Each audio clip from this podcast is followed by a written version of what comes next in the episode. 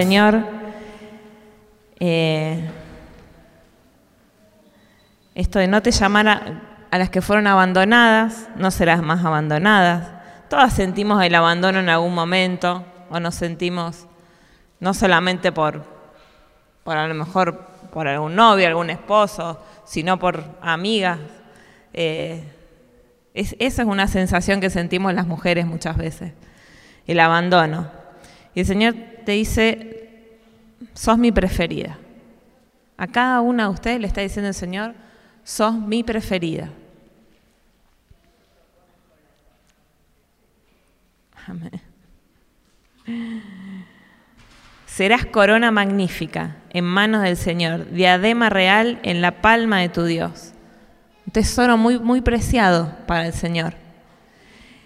Él quiere verte libre. Dice, te liberaré. Quiere que resplandezcas. Te daré un nombre nuevo. Un nombre nuevo es eh, a cómo no, nos vemos también. Que a veces nos vemos, eh, que no quiere decir que no veamos nuestros errores, nuestros defectos, pero eh, todo empieza de cómo nos vemos. Ahí arranca.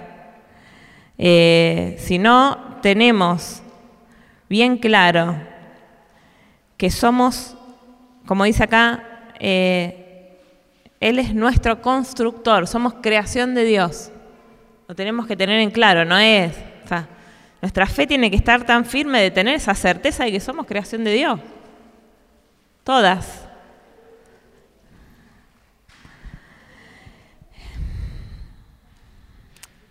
Las plantas para estar tan bellas, las flores estas, eh, se nutren de la tierra, el agua, el aire, el clima, la temperatura, todo afecta eh, las que les gustan las plantas. ¿A quién le gustan las plantas acá? Que están horas, bueno. Las plantas, si no le das un poco de, de amor, de mimo, de cuidado, eh, no. Algunas sí, hay algunas que son flores silvestres que pero hasta esas flores silvestres, Dios las cuida, no las cuidamos nosotros, pero Dios las cuida porque de algún lado se nutren. Bueno, yo tengo esta cala, es de mi jardín. Vamos a poner acá. Eh, sé que las mujeres de la edad de mi mamá, mi suegra, eh, una clienta el otro día, eh, las calas era como, no, esas las calas se crían solas, te dicen, como que son como salvajes, como se crían solas. Entonces, como, pero eso no quiere decir que sea hermosa. A mí me encanta la cala, es una planta que es una de mis preferidas. Eh, yo pensaba que las clientas que vienen miran el jardín y dicen, ay, qué hermosa esa escala, me dice, qué hermosa esa escala. Yo, orgullosa de mis calas, le doy una cala a mi mamá, y resulta que un día voy y la cala de mi mamá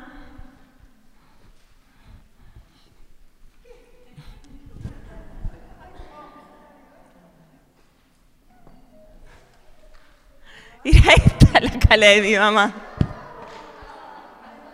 ¿Qué pasó con la cala de mi mamá? Yo no me pueden decir que no tenía agua porque la cala de mi mamá, eh, la mía tenía mucha agua. Pero esta tenía otros nutrientes. La tierra donde vive mi mamá, Erika lo sabe que nuestra tierra es como media pobre, pobrecita, eh, tenía más nutrientes. La planta se alimentaba, las voy a sacar porque no las veo de acá, se alimentaba de distintas formas. Recibía la misma agua, la misma luz, porque le dije, yo canchera le dije, ubicala así porque es la mejor ubicación, porque así te va a florecer, me dice la experta de calas. Y bueno, ahí está la diferencia de la cala. Eh, pero llevándola a la vida nuestra, a la vida real, la belleza, la podemos desarrollar más o menos. Y no se trata solamente de desarrollarla eh, exteriormente, que también es importante, porque también eh, Dios nos quiere que nosotros esa belleza que Él nos regaló, la desarrollemos más y seamos co-creadores con Dios, con esa belleza que tenemos cada uno. También la belleza interna, o sea, eh, no es solo lo exterior. La cala exteriormente fue lo mismo, pero internamente la tierra, el nutriente de la tierra era distinta. Entonces, podemos ver una mujer muy bella por fuera, pero por dentro puede estar vacía y no dar nada. O puede ser una mujer muy bella por, por fuera y también por, y por dentro. Es importante que, como dice la palabra en Isaías 62, resplandezcamos. Y, y resplandecemos también con la luz interior que tenemos. ¿Y cómo nos nutrimos? ¿Quién es la, la fuente inagotable de, de agua para nosotros? El Señor. Es importante que nos nutramos por dentro y por fuera, cada día.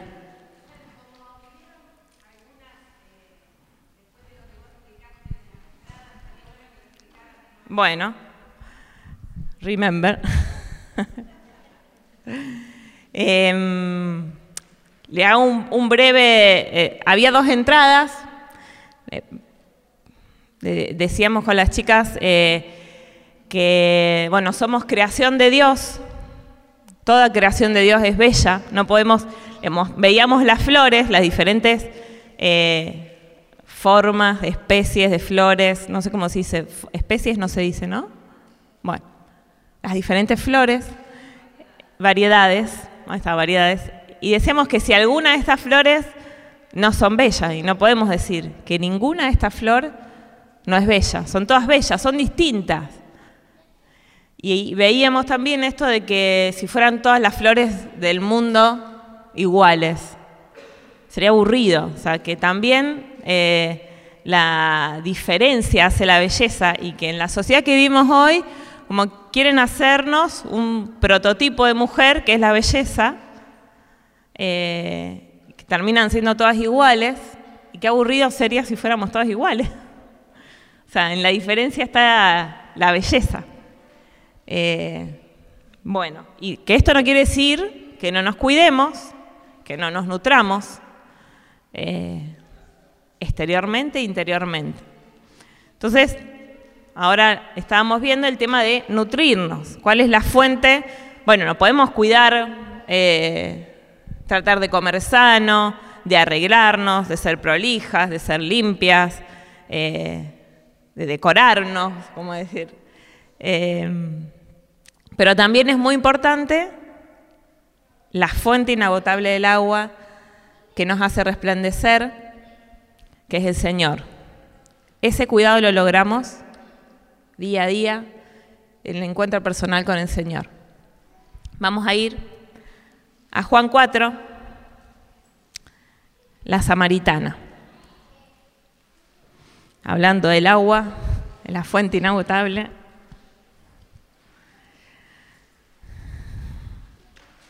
Juan 4, vamos a arrancar a leer por el 3 más o menos.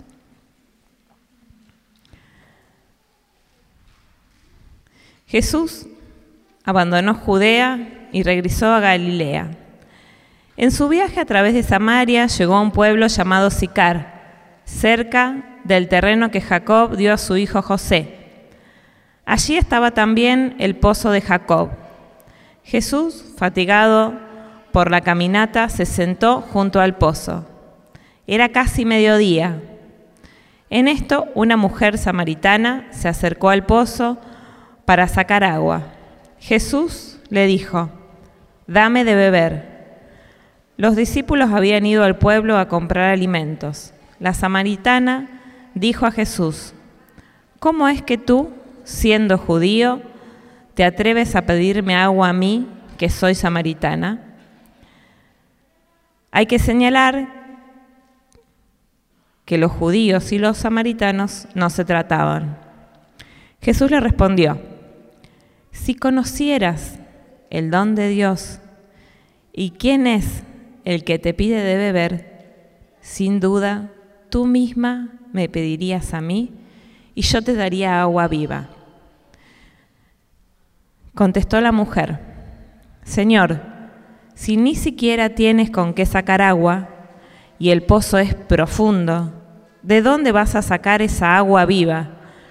Nuestro padre Jacob nos dejó este pozo del que bebió él mismo, sus hijos, sus ganados. ¿Acaso te consideras más importante que él? Jesús le contestó, todo el que bebe de esta agua volverá a tener sed. En cambio, el que beba del agua que yo quiero darte, nunca más volverá a tener sed. Porque el agua que yo quiero darte se convertirá en su interior en un manantial que conduce a la vida eterna. Entonces la mujer exclamó, Señor, dame de esa agua para que no tenga más sed y no tenga que venir hasta aquí a sacar agua. Jesús le dijo, vete a tu casa, llama a tu marido y regresa aquí. Ella le contestó, no tengo marido. Jesús continuó, cierto, no tienes marido. Has tenido cinco y ese con el que ahora vives no es tu marido. En esto has sido, has dicho la verdad. La mujer contestó, Señor, veo que eres profeta. Nuestros antepasados rindieron culto a Dios en esta montaña. En cambio ustedes, los judíos, dicen que es en Jerusalén donde hay que dar culto a Dios. Jesús respondió, Créeme, mujer, está llegando la hora, mejor dicho, ha llegado, en que para dar culto al Padre no tendrán que subir a esta montaña ni a Jerusalén. Ustedes los samaritanos no saben lo que adoran, nosotros sabemos lo que adoramos, porque la salvación viene de los judíos. Ha llegado la hora en la cual los verdaderos adoradores adorarán al Padre en espíritu y en verdad. El Padre quiere ser adorado así. Dios es espíritu y los que adoran deben hacerlo en espíritu y en verdad. La mujer dijo, yo sé que el Mesías, es decir, Cristo, está a punto de llegar. Cuando Él venga, los explicará todo. Entonces Jesús le dijo, yo soy el que, el que está hablando contigo. En ese momento llegaron los discípulos y se sorprendieron de que Jesús estuviera hablando con una mujer, pero ninguno se atrevió a preguntarle qué quería ella o de qué estaban hablando. La mujer dejó el cántaro y regresó al pueblo y después sigue diciendo que ella fue a, transmitir lo que había visto y vivido en, ese, en esa media horita. 15 minutos.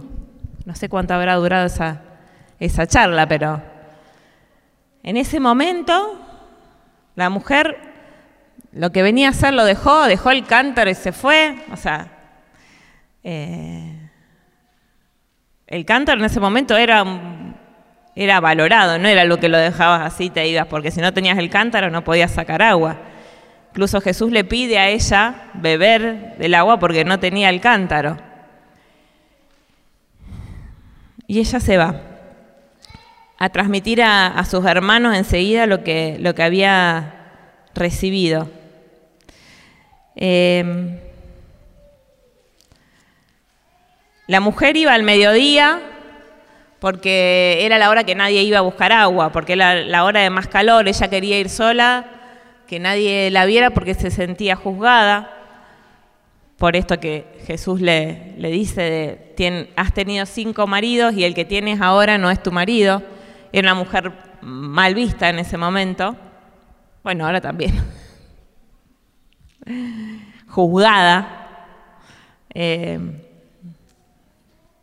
cinco maridos. Y el que ahora tienes no es tu marido. Pero el Señor por eso no dejó de hablarle, no dejó de pedirle agua, Eh, si conocieras el don de Dios y quién es que te pide de beber. Eh, esto que hablamos de, la fuente, eh, la fuente inagotable. Muchas veces Dios pone el ejemplo del agua, refiriéndose a eso que nosotros recibimos de Él, en su palabra, en su mensaje, en esa intimidad con Dios, es la que nos nutre. Si conocieras el don de Dios, tú me pedirías a mí y yo te daría. O sea, primero que, o sea, apenas vos me pidas, yo te lo voy a dar. No tenés que hacer, tenés que pedir. Y yo te voy a dar lo que vos pidas. Como mujeres tenemos que, tener ese tiempo de, pedirle al Señor.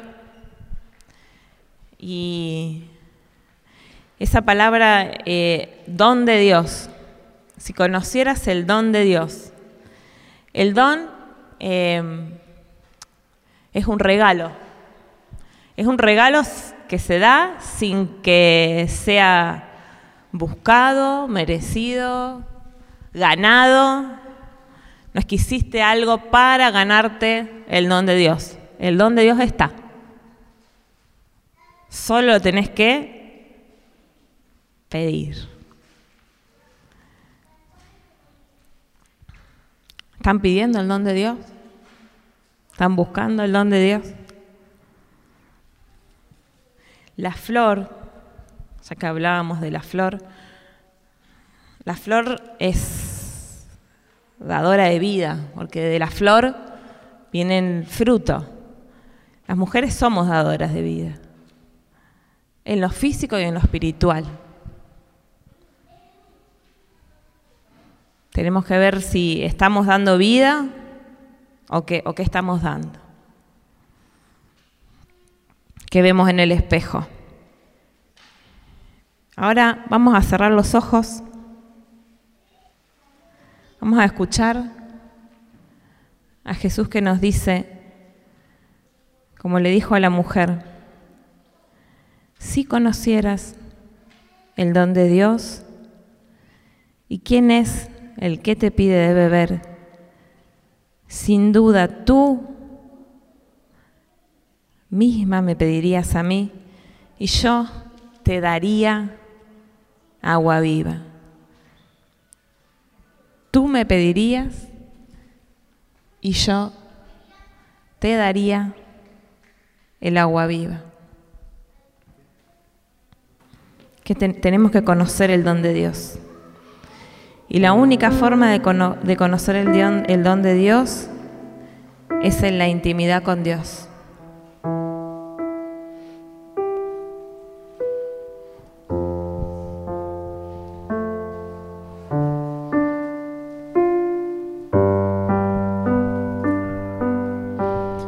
Si conocieras cómo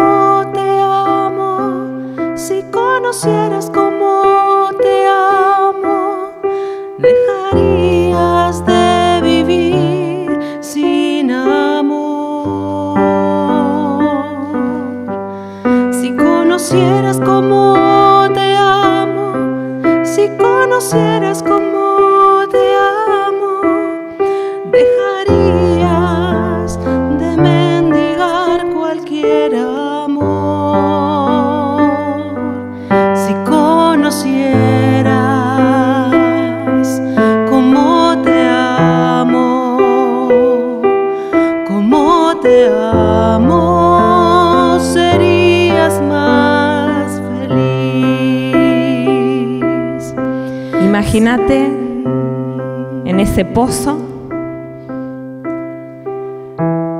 Jesús desvía su camino.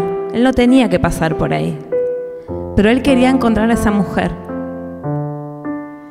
Esa mujer que iba sola cuando nadie la veía, porque no quería que nadie le dijera, tuviste cinco maridos, ahora estás con uno que no es tu marido, fíjate lo que vas a hacer. No, no quería no quería escuchar más esas voces de condena y de crítica.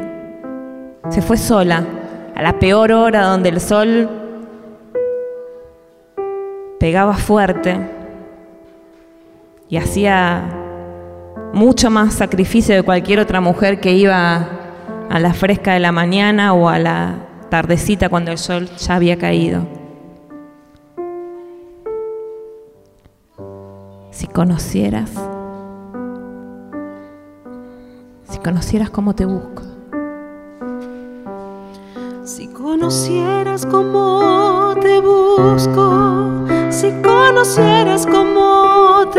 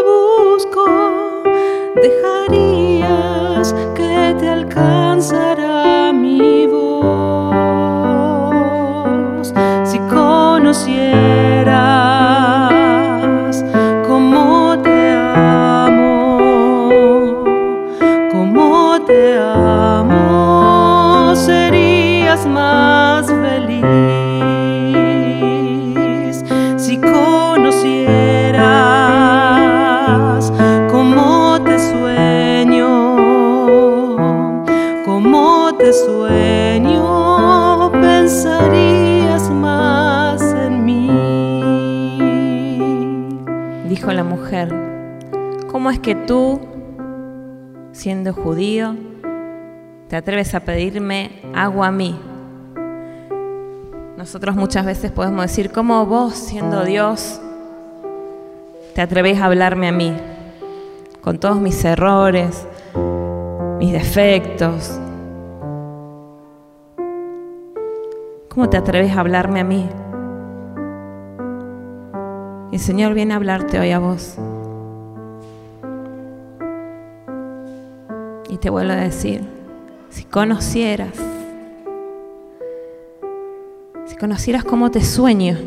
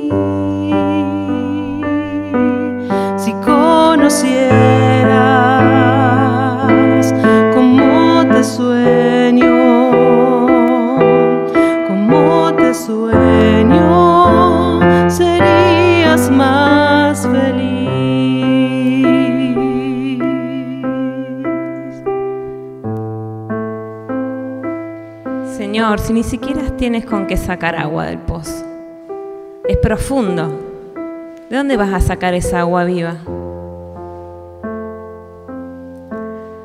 Señor, mira mi realidad, el entorno en el que estoy, las cosas que viví, las cosas que hice. Todos los días intento no caer de nuevo y vuelvo a caer. Yo no, no, no, imposible. El Señor te vuelve a decir,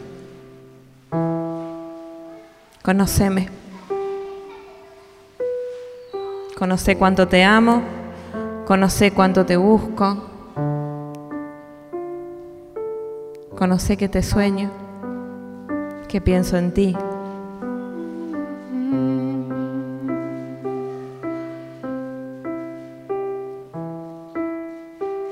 Te busco a ti.